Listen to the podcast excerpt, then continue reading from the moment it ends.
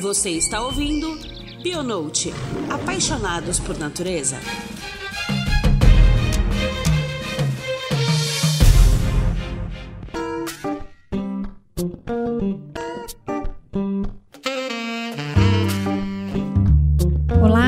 Queridos ouvintes do Bionote. Voltamos esse mês com o 28º episódio, no meio de um furacão, né? No meio dessa pandemia que tá mudando a dinâmica do mundo inteiro. Parece até mentira, mas as nossas pautas para 2020 já estavam programadas para o primeiro semestre e nossa missão era desmistificar os movimentos anti-ciência e a crescente onda de fake news. Começamos o ano falando sobre a importância da divulgação científica, depois sobre o design inteligente. Logo em março, já havíamos programado para falar sobre vacina e o movimento anti-vax, quando o coronavírus chegou com força total no Brasil. Esse mês, especialmente, antecipamos a gravação do episódio de junho e vamos falar sobre a importância da ciência diante de uma pandemia. Sabemos que a situação não está favorável para ninguém e nada melhor do que falar de ciência, da importância dos especialistas em um momento tão delicado. E não se esqueçam de nos seguir nas nossas redes sociais. No Instagram é log_nature,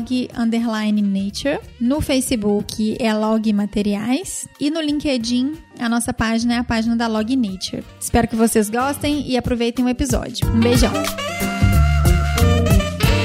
É, estamos aqui hoje eu nosso querido Hugo Fernandes, mais uma vez aqui presente conosco, fazendo essa gravação do nosso podcast. Tá quase de cadeira cativa aqui.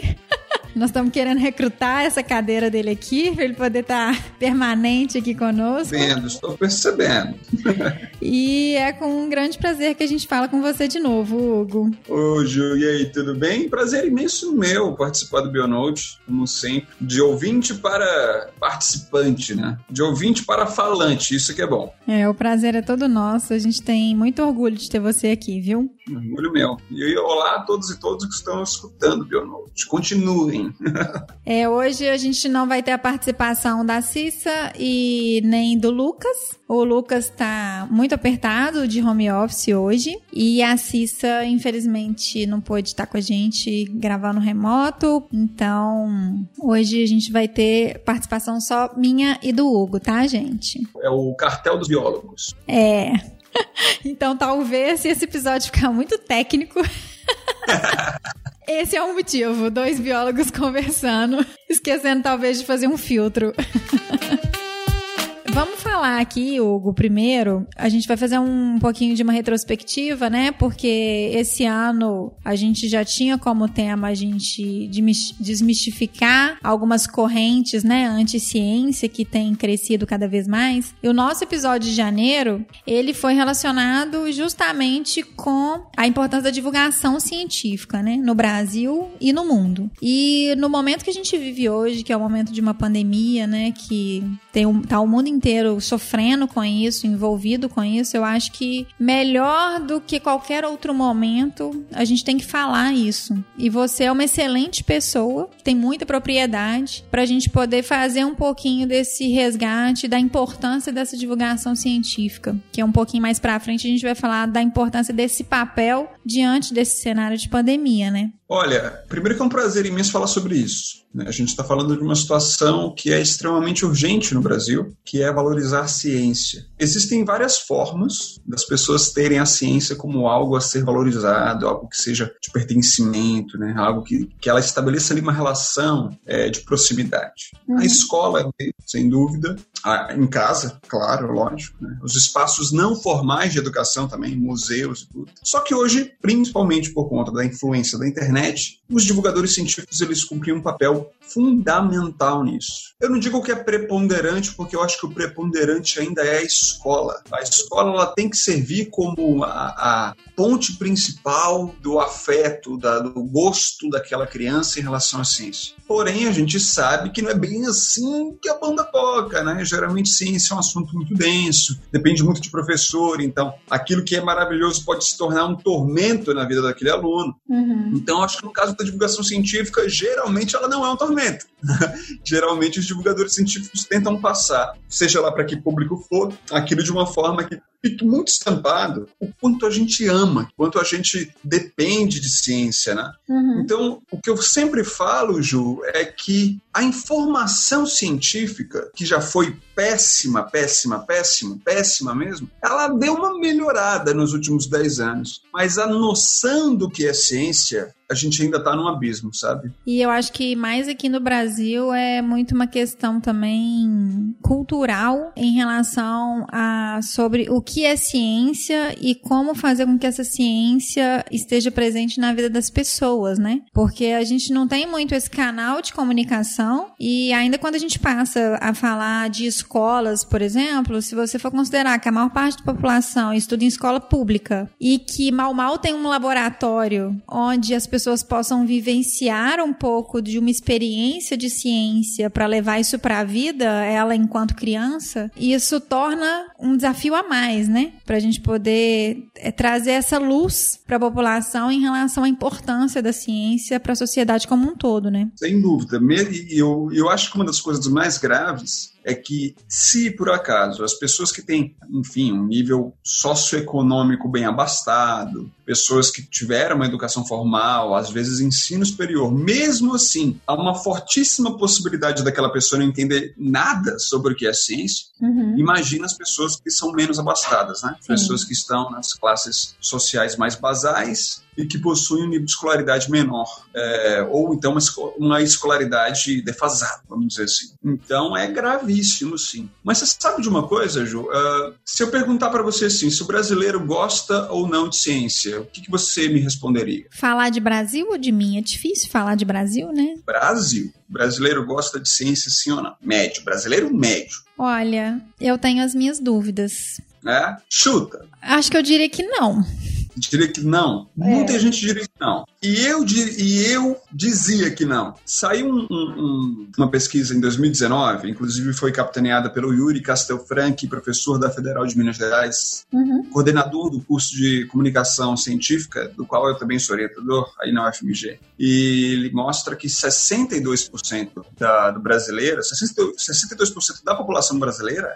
gosta de ciência. Nossa, que maravilhoso isso. Isso é muito bom. Isso é muito bom. Mas gostar de ciência não significa é, é, é, entender o que ela significa. Uhum. Por quê? Porque a maior parte das pessoas encaram ciência como o produto tecnológico que está na mão dela, ou que está no pensamento dela, vamos dizer assim, né? Então ela consegue relacionar um produto tecnológico, um remédio, alguma coisa, né, com ciência, mas muito dificilmente, muito dificilmente, mesmo uma pessoa, vamos dizer, bem formada, né? Uhum. Que não tem informação científica, ela vai conseguir entender o processo. O processo científico que levou, sei lá, milhares de cientistas a desenvolverem milhares de produtos, artigos e tal, para chegar num aparelho chamado smartphone. E elas não têm essa percepção. Sim. Então, o que eu gosto de comparar é o seguinte: veja, eu e provavelmente nem você sabemos quais foram as pesquisas que foram realizadas para que um smartphone chegasse na nossa mão. A gente não tem muita noção. A gente uhum. pode saber a história do, do, do, Alan Turing, dos números binários, é o pai da computação, e, e isso, né? O, o, smartphone nada mais é do que um computador, né? Pequeno, uhum. não é isso? Que além de tudo liga, que né,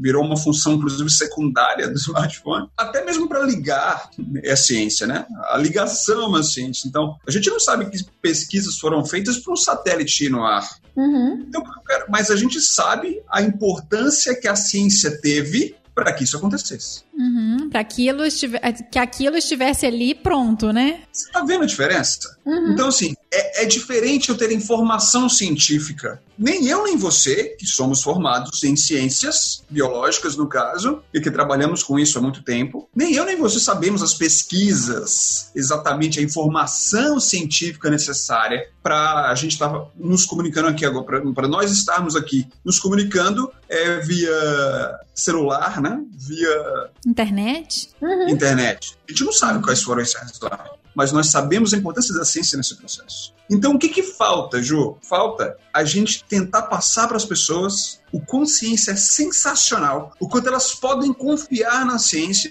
e entender que, por mais que elas não, elas não tenham aquela informação precisa, eu preciso confiar nela. É, e que também eles não precisam entender com tanta profundidade esse processo né, do desenvolvimento, né? Isso, exatamente, exatamente. Então, o que que falta? Cultura científica. Uhum. Falta informação pra caramba, claro, falta muita informação, mas falta cultura científica. E como que a gente desenvolveria essa cultura, talvez? Bom, o que a gente pode fazer é copiar os modelos de países que já fizeram e que fazem isso constantemente, né? Uhum. E aí eu sempre gosto de contar a história da guerra espacial. Então, a guerra espacial, ela foi uma guerra que, ao contrário da, da mente de, do mais desinformado, ela não teve nenhum tiro no espaço. foi uma guerra Uhum. de metralhadoras. Foi uma guerra, obviamente tecnológica, mas uma guerra de marketing também. No final das contas, quem ganhou essa guerra, muito embora tenha sido um russo a primeiro e o espaço, mas um americano o primeiro a pisar na lua, se houve vencedores nessa guerra, não cabe a gente talvez discutir, mas os dois expoentes dessa história foram expoentes que investiram pesadamente em marketing relacionado à ciência. A ciência,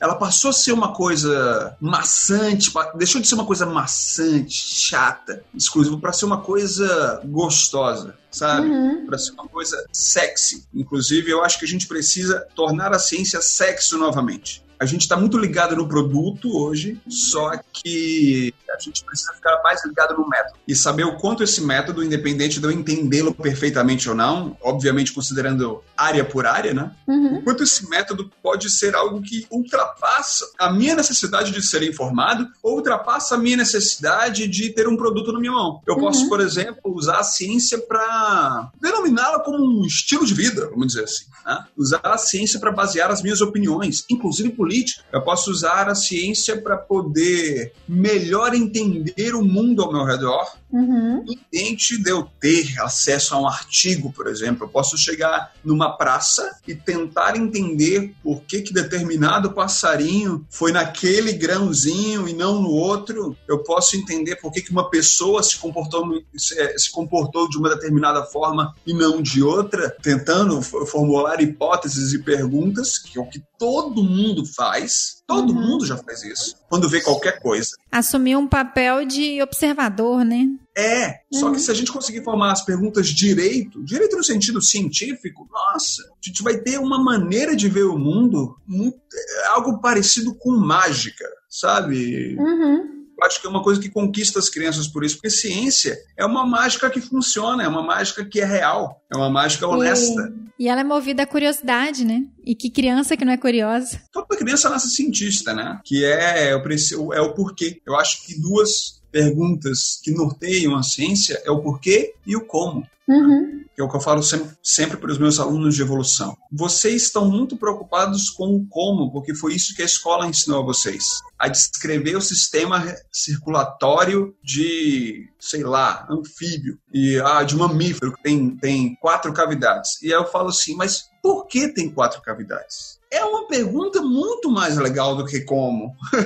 Uhum. E que te faz várias conexões, né? Te faz de fato pensar, né? Claro, então quais foram as pressões seletivas que fizeram com que isso acontecesse? Então, como é que a seleção natural de fato selecionou aquilo? E- Uhum. E, isso é um barato. Isso serve para quase tudo na vida, né? Do- do pelo menos no nosso mundo observável. Observável não no sentido de ver, mas no sentido de conferir, né? É a isso que a ciência se propõe. Então, quando a gente aprende a fazer isso, eu acho que a vida fica mais gostosa.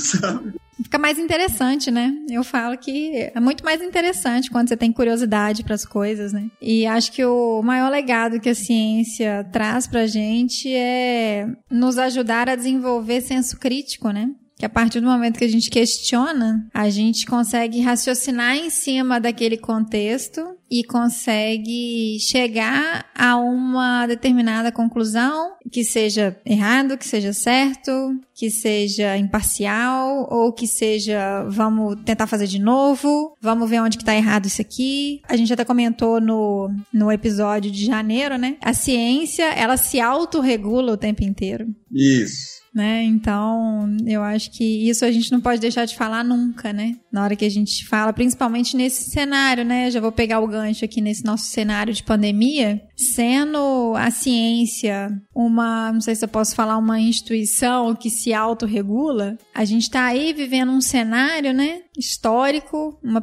uma pandemia que está mudando, né, o nosso curso da história e trazendo novas situações, nos tirando da zona de conforto, fazendo às vezes pensar que a gente está do avesso e chegando com ela muitos conflitos, muitas divergências de opinião e justamente essa necessidade de ter uma sociedade com um senso crítico mais apurado para que se possa absorver tanta informação que é divulgada todos os dias, né? Então, assim, o que, que a ciência traz para a sociedade diante de um cenário desse, diante de um cenário de pandemia? A ciência traz as melhores respostas. Se nós estamos numa situação crítica como essa, é a ciência que vai mostrar para a gente o que fazer. Aliás, é a ciência que está mostrando para a gente o que fazer. Porque é a ciência que gera os gráficos é, das curvas de contágio. É a ciência que é, determina como esse vírus surgiu. É a ciência que mostra é, a potencial, o potencial de infecção e de mortalidade desse vírus. Uhum. É a ciência que mostra o que fazer. Ela que aponta, por exemplo, o distanciamento social como o melhor caminho para que isso não ocorra. Ela que aponta uh, quais são os resultados previstos diante das ações, se uhum. você fez ou deixou de fazer as ações recomendadas. Né? Uhum. É ela que está desenvolvendo vacinas para uhum. isso. Testando medicações, né? É ela que está testando medicações já conhecidas, é ela que está desenvolvendo medicações não conhecidas, é através da ciência e do método científico. Né? Uhum. Obviamente, com todo respeito às outras formas de conhecimento, mas se há uma forma de conhecimento que vai tirar a gente dessa situação, essa forma é a ciência. Então, essa é a importância. E, é, assim, as pessoas, direta ou indiretamente, sabem disso. Tanto é que elas procuram opiniões de especialistas. Às vezes, esses especialistas estão errados. Uhum. Às vezes, até, vamos dizer, mal intencionados em contra-informar. Mas, de um modo geral, o que se chama de consenso científico, né? esse consenso científico está muito é, empenhado em salvar vidas. Uhum. E para salvar vidas, o método científico ele precisa ser respeitado. Ele tem o tempo dele, que a gente já está correndo. a gente já está correndo, né? Mas a gente precisa entender que a gente não pode confundir pressa com atropelo. Uhum. Né? Sim. Tá todo mundo na urgência, mas isso não quer dizer que a gente precisa atropelar e às vezes ter definir por ações que dentro da ciência não estão comprovadas o suficiente para que seja possível confirmar que aquilo de fato é o ideal a ser feito, né? É isso, é isso. Então, assim, eu, eu, eu costumo correlacionar com uma metáfora que é: imagina que você está correndo de uma enchente, ok? Tá vindo uma enchente em direção a você. Você está no meio da rua e a água está tomando todos os espaços possíveis. Então o que você faz? Você corre. Você corre da água. Se você correr além do seu limite, você tropeça e cai. A enchente te pega. Então é isso que, que, que, que, a gente não pode evitar. Você tem que correr dentro do seu limite. Uhum. E eu espero bastante que você corra mais rápido que a enchente. então é isso que a gente está fazendo. Correndo mais rápido do que a enchente. Só que a gente não pode tropeçar e cair. Com certeza. E aí dentro disso, eu acho que fica claro, né, quando a gente fala da ciência para poder definir uma linha de conduta próxima do ideal dentro dos dados que são triados a cada momento, né, daquilo que é descoberto a cada momento e de como que essa situação que ela é tão volátil, ela pode sendo revisada a cada novo fato. Então, eu considero assim que a única forma que a gente tem de atravessar essa fase tão difícil que a gente está, né? Que eu falo que não existe situação confortável para ninguém, né? Todo mundo tá fora da sua zona de conforto, todo mundo teve que mudar, independente da sua condição social. É, a, a mudança veio para todo mundo, né? Esses novos dados, essa conduta, ela vem sendo firmada por aquilo que a ciência entrega, né? E dentro disso, assim, eu falo que tem, infelizmente, a gente vê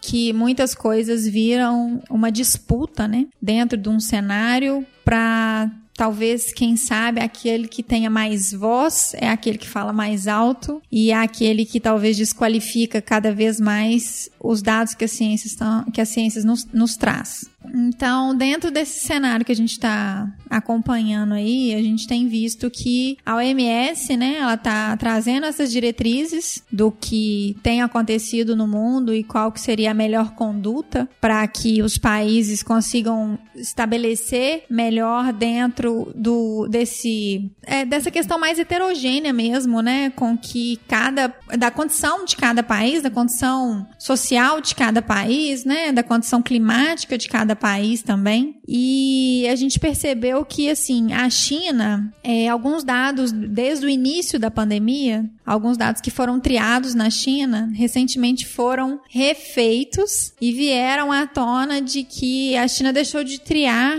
algumas mortes e que teve um aumento de 50% no percentual de mortes porque eles não conseguiram triar os mortos que estavam em casa, em domicílio, né? Eu queria que você falasse um pouco para a gente sobre essa volatilidade de informação e essa autorregulação que acontece o tempo inteiro e que muitas vezes as pessoas e a imprensa sensacionalista ela desqualifica porque quando chega uma informação nova que talvez coloca abaixo aquela que foi falada há 10 dias atrás, fica muito fácil, né, da gente criticar e questionar. Nossa, mas na semana passada o discurso era outro e agora o discurso chega de uma maneira diferente, né? Em quem que eu devo acreditar? Por que que eu devo escutar essas pessoas, né? Nessa situação de urgência é muito é muito fácil ser um engenheiro de obra pronta, né? É muito fácil é, é, fácil demais. O que eu costumo dizer é: imagina, você, primeiro, por que, que as pessoas tendem a desqualificar? Porque elas não entendem também. Elas não entendem, por exemplo, o que é estatística. Estatística é uma área do conhecimento onde eu estimo resultados, estimo análises a partir de variáveis. Então, o que, que é isso? Ora, eu, eu, eu, eu, eu, eu, preciso de números, de modelos matemáticos que vão me dizer, por exemplo, aí no caso da pandemia, o comportamento da curva de contágio de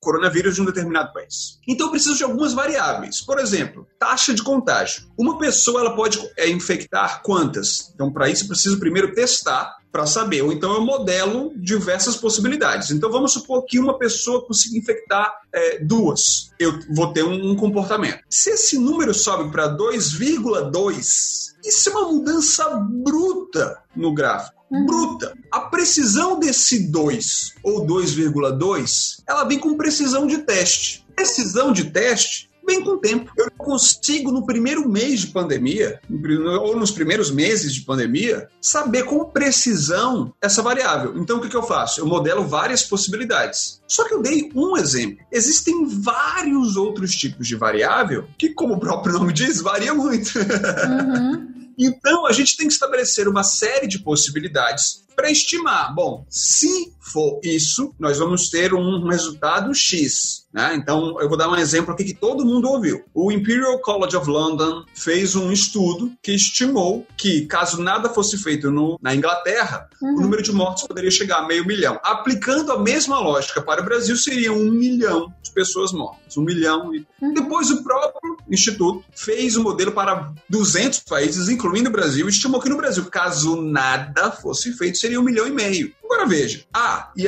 e num isolamento de 75%, 44 mil mortes. O que, que eu falo para as pessoas? Galera, não se apegue ao número exato. Uhum. Não é 44 mil mortes ou um milhão que você tem que prestar atenção. O que você tem que prestar atenção é o que, que as estatísticas mostraram como o melhor caminho. Esse é o ponto. Outro, outra discussão. Ah, falaram que o pico ia ser final de abril. Agora está indo para maio. Os cientistas não sabem de nada. Não, pelo contrário os dados vão ficando mais aferidos uhum. e essas análises só reforçam o fato de que a gente precisa confiar na ciência. Se vai ser no dia 24 de maio, não é isso que você tem que botar na cabeça. Você tem que colocar na cabeça que é entre maio e junho, é isso. Agora, e outra, né? As ações de quarentena, de isolamento, elas empurram o pico para frente. Isso que as pessoas precisam perceber. Sim. Porque o maior problema do coronavírus é Porque você fala, fala assim, ah, a mortalidade é alta. Olha, em relação a outras doenças, por exemplo, não é. Uhum. Não é como a SARS, por exemplo. O coronavírus tem uma mortalidade de,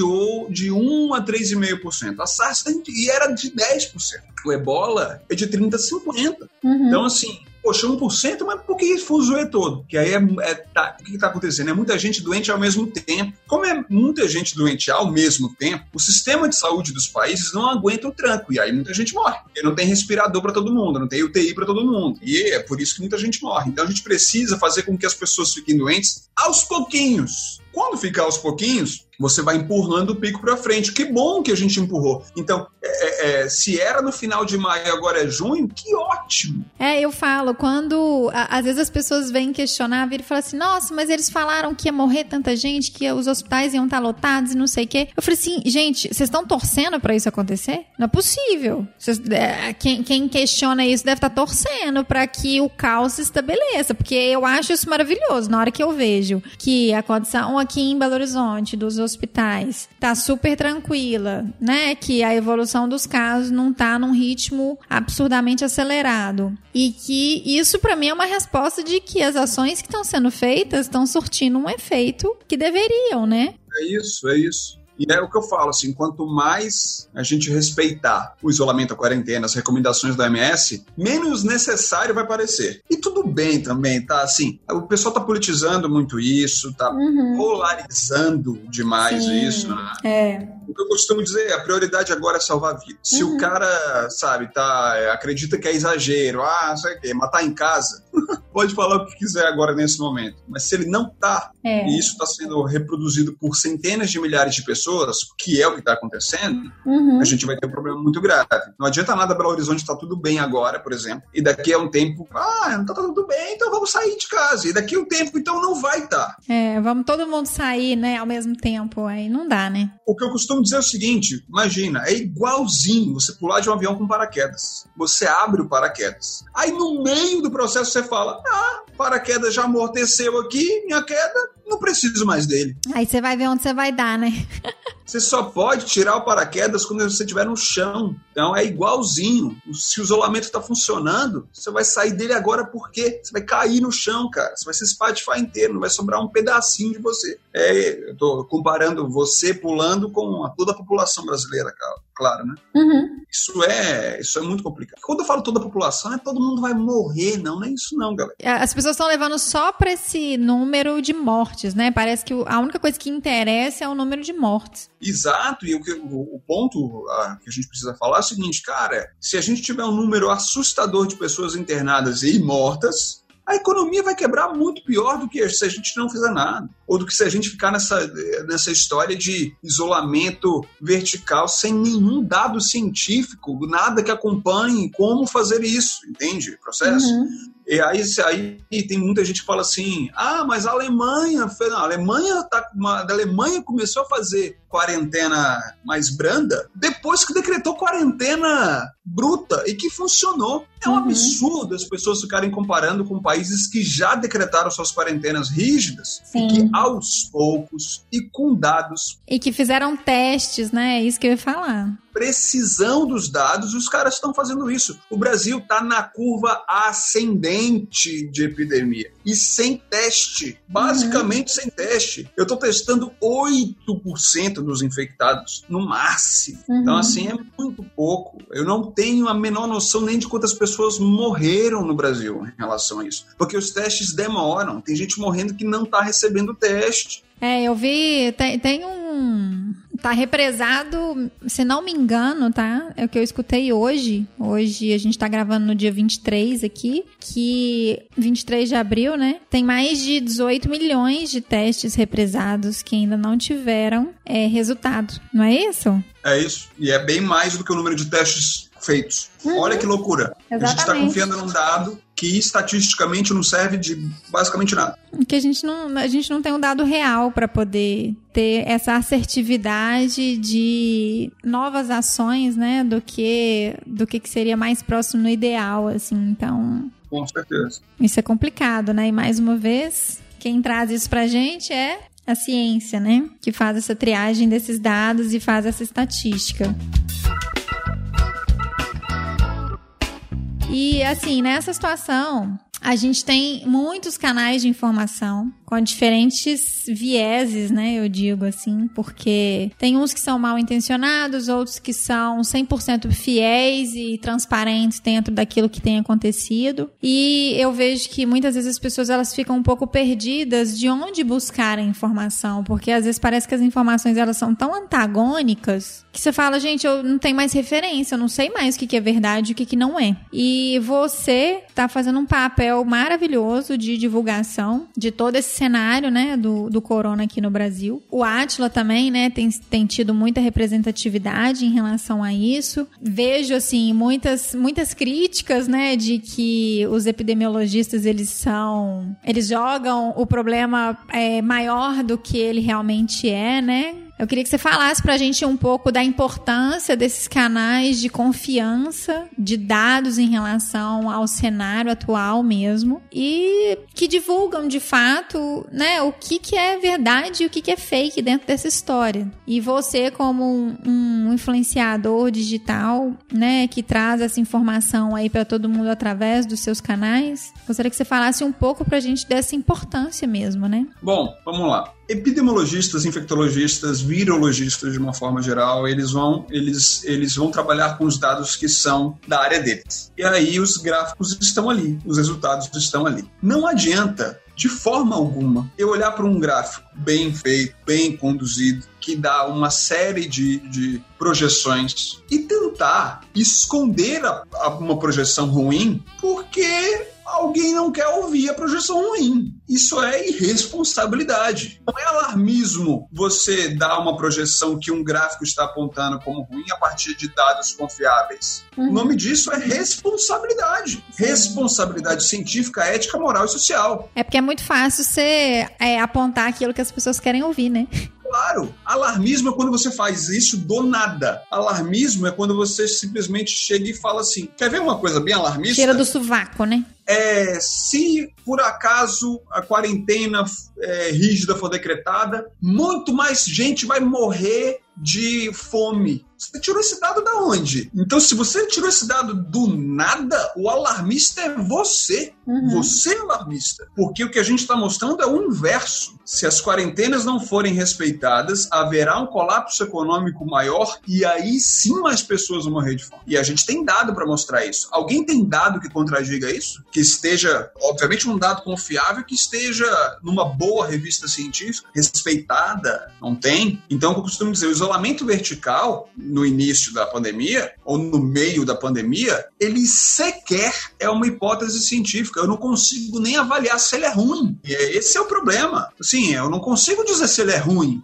Não tem nada mostrando isso, não tem dado, não tem um artigo, não tem nada, só tem opinião. Opinião eu posso ter, eu posso ter uma opinião aqui agora de que, eu vou usar de novo a história do paraquedas. Uhum. Você pula de paraquedas, eu pulo sem. Você no meio da, da queda fala, cadê seu paraquedas? Eu falo, não trouxe porque não precisa. Eu falo, claro que precisa. Eu falei, é a sua opinião, entende? Então, não é assim, né? Não é assim que funciona. Então, eles não são alarmistas. Agora, uma coisa a gente precisa realmente falar: a comunicação científica ela envolve, é uma técnica, né? uhum. é um mundo do conhecimento, né? Há, estudos, teses, artigos, é um ramo do conhecimento a divulgação científica. Então, assim, a, a, a maneira com a qual você vai comunicar isso, obviamente, ela precisa ser muito bem pensada né? Uhum. Justamente para não gerar um pânico. Então, eu, por exemplo, eu tenho um estilo de comunicação que é a comunicação positiva. Quando eu costumo fazer um, uma, uma, um produto específico de divulgação, eu pretendo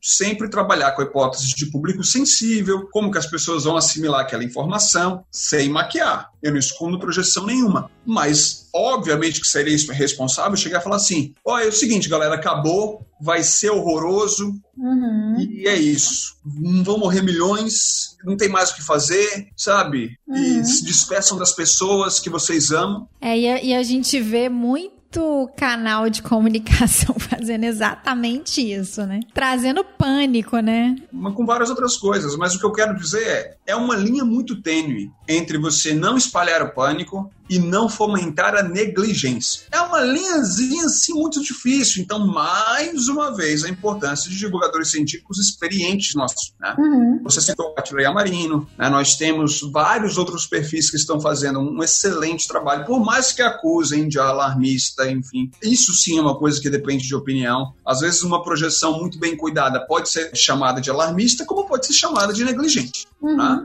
Então é um sim, é um efeito colateral que nós divulgadores temos que assumir, uhum. é o uhum. efeito da crítica, é o efeito dos haters. Isso existe, isso sim. é inerente à nossa, nossa atividade. Uhum. Então, o que a gente precisa ter é ética e a consciência tranquila de que a gente está fazendo um trabalho embasado. Então, pelo menos os divulgadores que estão falando isso, tratando isso, pelo menos no selo onde a gente tem algum domínio, né, que é o Science Blogs Brasil, que reúne a Atila Drauzio Varela, Pirula, Pedro Loas, eu nunca vi o cientista, enfim, uma galera que está falando sobre isso. Eu posso afirmar, inclusive enquanto diretor do selo, que sim, é um trabalho que tem sido muito meticuloso. E modéstia é. à parte, bem feito.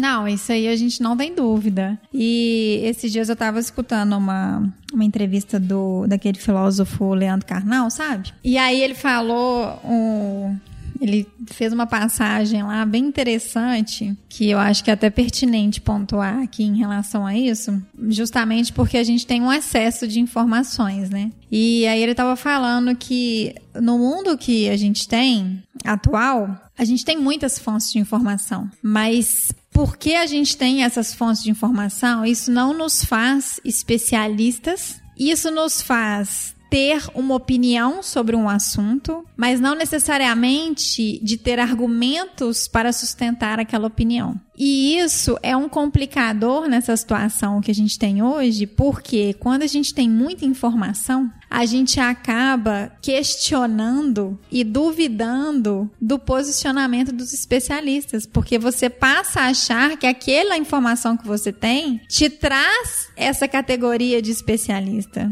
E sendo que uma coisa não tem nada a ver com a outra, né? Se você vê é, informações sobre gráficos todos os dias atualizados sobre todas as situações no mundo, isso não te faz um estatístico. Isso te faz ter uma informação da estatística que tem acontecido no cenário mundial. Ponto. Agora, como que você. Aí você tem uma opinião a partir disso. E como que você vai desenvolver a sua opinião a partir do momento que você consegue construir argumentos? E você só consegue construir argumentos a partir da informação que a ciência te revela. Se o contato visual, né, uhum. fizesse com que a gente se tornasse especialista, acho que todo mundo, nesses três meses, já teria feito pelo menos um MBA em curva de distribuição normal, né? Porque eu não aguento mais. O que a gente vê de gráfico de distribuição normal ou, é tá, ou exponencial, que é a mesma coisa, né? Enfim, a, a distribuição normal é uma consequência do crescimento exponencial. É uma coisinha assim que olha. Exatamente. E o, e o melhor que a gente tem a fazer nessa situação ele, ele, usou até um, um, uma frase muito engraçada, que ele falou assim: ó, o melhor que você tem a fazer nessa situação é escutar mais e ter o seu pronunciamento como se fosse de bovinos, que você só vira e fala assim, hum, hum. Eu achei sensacional. Porque daí você diminui um pouco dessa poluição que está acontecendo de informação. Né? Você sabe que tem como piorar, né? Uhum. É quando uhum. nós vemos especialistas falando besteira. E isso acontece bastante. Eu tenho aqui uma, uma, uma, coleção de vídeos, por exemplo, de médicos, cara. Médicos com jaleco e CRM falando um cabedal. Mas não é só médico, não. Eu tô falando médico porque eu acho que é uma profissão que as pessoas confiam muito. Mas não necessariamente todo médico é especialista numa situação dessa, né? E em esmagadora maioria, os médicos sabem muito bem o que estão fazendo. É, mas, em compensação, a poça, olha a quantidade de, de vídeo viralizado de médico falando besteira é imensa. Uhum. Mas por quê? Problema dos médicos? Não, porque as pessoas colocam tanta confiança. Desses médicos, claro, né? Mas não é problema da medicina. As pessoas colocam tanta confiança nos médicos que por isso que esses vídeos viralizam, né? Uhum. Você tem ali um médico falando o que você quer ouvir, né? falando alguma bobagem que para você não é bobagem e você compartilha aquilo porque é gostoso cair em conspiração. Conspiração é um negócio que é uma maravilha para cair. Você uhum. se sente dono de um conhecimento conhecimento que ninguém mais tem ou que poucas pessoas têm, agora eu vou mostrar a verdade para você. Exatamente. E isso te traz uma sensação de poder, assim, que eu posso falar qualquer besteira para você, mas é a pior besteira do mundo. Se eu conseguir convencer você de que você tem um conhecimento que ninguém mais tem, pronto, está feita uma conspiração que vai ser, que vai ser viralizada. Exatamente. O que eu costumo dizer é que quando a gente tem apego à ciência, a gente fica não imune, porque tem cientista conspiracionista também. A gente não fica imune, mas a gente fica um pouquinho mais é, protegido em relação a esse tipo de coisa. Tem até uma, uma frase é, do Darwin, né? Que eu vou até ler ela aqui, que eu acho que ela cabe bem pro momento. Que a ignorância ela gera mais frequentemente confiança do que conhecimento são os que sabem pouco e não aqueles que sabem muito, que afirmam de uma forma tão categórica que este ou aquele problema nunca será resolvido pela ciência. Então, geralmente, são aqueles que afirmam de uma maneira tão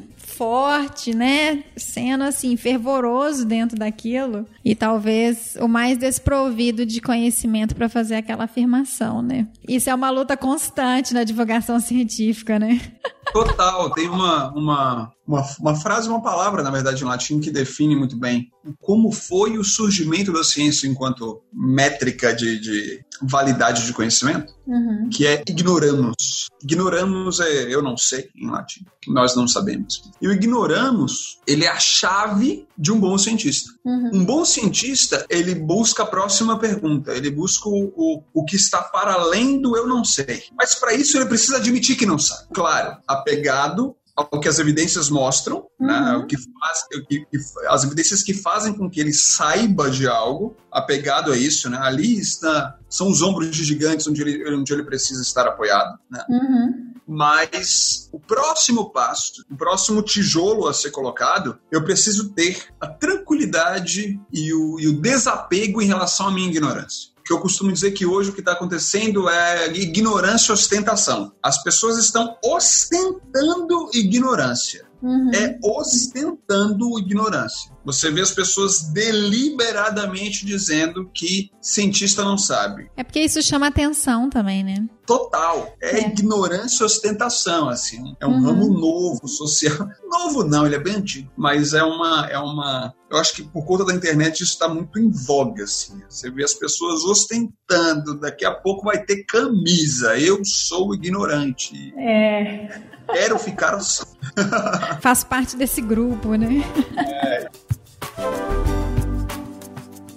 É, pegando o gancho aí nessa, nessa nossa colocação, né? Eu acho que cabe muito bem aqui para a gente poder conseguir finalizar esse episódio com muita propriedade falar um pouco sobre a importância da imparcialidade política da ciência. Porque esse cenário aqui no Brasil está se tornando uma guerra política, né? E essa camisa da ignorância dentro dessa guerra política, dessa polarização, ela tem tido cada vez mais força dentro, né, do, de, dessa situação que a gente está passando. Então, assim, eu gostaria que você falasse um pouco para a gente sobre essa questão da imparcialidade da ciência em relação aos fatos, em relação às análises, que aquilo que é trabalhado é aquilo que chega de forma concreta, é aquilo que é apurado o tempo inteiro, para que a gente tire um pouco desse viés político que não favorece ninguém nesse momento que eu acho que a gente só tem a perder com ele. Sem dúvida. O que a gente precisa entender, tá? Ciência é um instrumento, é um método. Se ela é um método, eu posso usar para diversos meios. Né? Porém, o método, essa instituição, né, essa entidade, vamos dizer assim, chamada ciência, se eu posso usar de várias formas, não significa, óbvio, dizer que ela é pró-esquerda ou pró-direita, ou ela é pró alguma coisa, enfim, pró-A ou pró-B. Pessoas não são imparciais. Né? Se pessoas não são imparciais e são pessoas que fazem a ciência, a possibilidade de você partidarizar, polarizar a ciência é muito forte. É muito forte. Porém, fatos científicos, fatos, são fatos. O que eu faço com esses fatos é outra história. Uhum. Mas são fatos, ok? Então, pelo menos em relação à Covid-19, o que, que nós temos? Nós temos um consenso científico mostrando que é uma doença de altíssima velocidade de contágio, por mais que a mortalidade não seja tão alta. A velocidade de contágio faz com que os, os sistemas de saúde não aguentem o, o problema e que para que a gente resolva isso da melhor forma, eu vou precisar baixar as curvas de contágio. E a melhor forma de se fazer isso é colocando as pessoas dentro de casa, circulando menos pessoas do que o normal. Isso é o que a ciência mostra. Isso é o que o consenso científico aponta. O que eu vou fazer com esses fatos é uma outra história. Mas isso é fato. E isso não muda.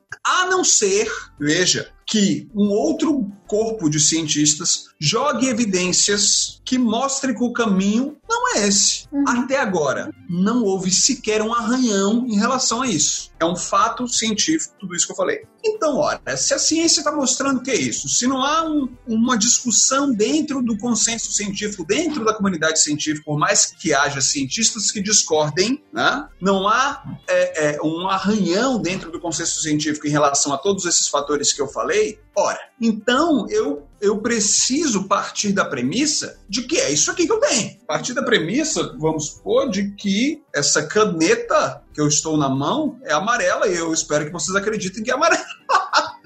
Mas é um fato, uhum. ok? É um fato que vocês estão me escutando agora. Pronto. Não é uma questão de opinião que vocês estejam me escutando nesse momento. E, ao, e assim, vocês só estão me escutando porque existe ondas de rádio. e não é uma Sim. questão de opinião que existam, que existam ondas de rádio. Que isso é um fato, né? Senão não estaria acontecendo. Estão me ouvindo pela internet, então, na verdade, são, é via satélite, mas para eu falar aqui no meu microfonezinho, são ondas de rádio que estão sendo é, é, captadas. Né? Então, uhum. veja, e, e, retransmitidas. Então, entende esse processo? A gente não pode simplesmente achar que há um, um os cientistas eles são todos pró-China. O que, que significa dizer isso, sabe? É uma coisa que não tem pé nem cabeça. Do mesmo modo que é muito fácil a gente encontrar dizendo que não, os cientistas, os cientistas estão sempre a favor do capital. Gente, mas o que, vocês estão falando? Então, esse é um processo que não é para você ficar ali para descer. Ah, a ciência mostra que você tem que ter votado na pessoa X e não é isso. Não é isso. Agora, uhum. uma coisa certa é muito importante que o seu voto seja dado para políticos que respeitem, que valorizem a ciência. Isso é um fato. Com certeza. Isso é um fato. Porque depois vai entornar o caldo para você, né? Para ele não. Exatamente. É toda a população que sofre, né? Exato. Independente de espectro político, tá? Uhum. Independente de espectro político. Aqui mesmo no Brasil você tem políticos de esquerda que têm programas de valorização à ciência, como você também tem políticos de direita que uhum. fazem isso. Exatamente. Então, cabe dentro daquilo que é, é, com a linha que você se identifica, você decidir em quem você vai dar o seu voto. Mas se você tiver ciência como premissa, isso já vai ser, olha, uma, uma facilidade imensa, um ganho social imenso. Você já sabe que o viés da verdade, ele vai ser mais certo, né? Sim. Com certeza.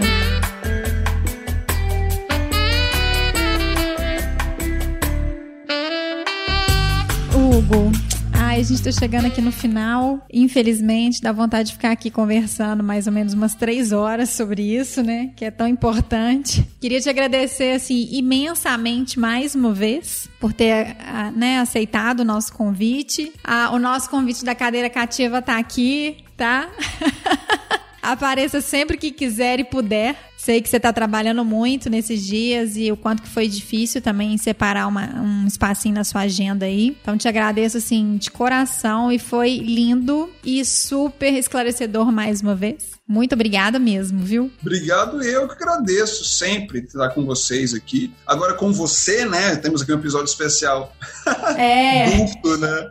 Mas a todo mundo que escuta o Bionote também, meu muito obrigado. Me sigam lá nas redes, arroba Hugo Fernandes Bill no Instagram. E agora eu reativei meu Twitter, que é uma rede social que eu odeio, mas que nesse, nesse momento é bem necessário ter. Arroba H Fernandes Bill. Uh, H Fernandes Bill no Twitter, Hugo Fernandes Bill no Instagram. Então me sigam lá, a gente troca uma ideia. E obrigado de novo, Ju. Obrigadão. Isso aí, pessoal. Vamos seguir, vamos seguir perfis de confiança, né? E que tragam pra gente os dados reais daquilo que está acontecendo. Espero que todos vocês estejam seguros e saudáveis. É o que a gente deseja e que todo mundo esteja bem comportado em relação Isso, às ações de quarentena. Né? A não ser óbvio que você esteja dentro de um serviço considerado essencial. Exatamente. Um apoio a você que não pode ficar em casa. É, e que se você puder ficar em casa, por favor, fique em casa. Não é verdade? Então, gente, um beijão. Espero vocês no próximo episódio. Tchau, tchau.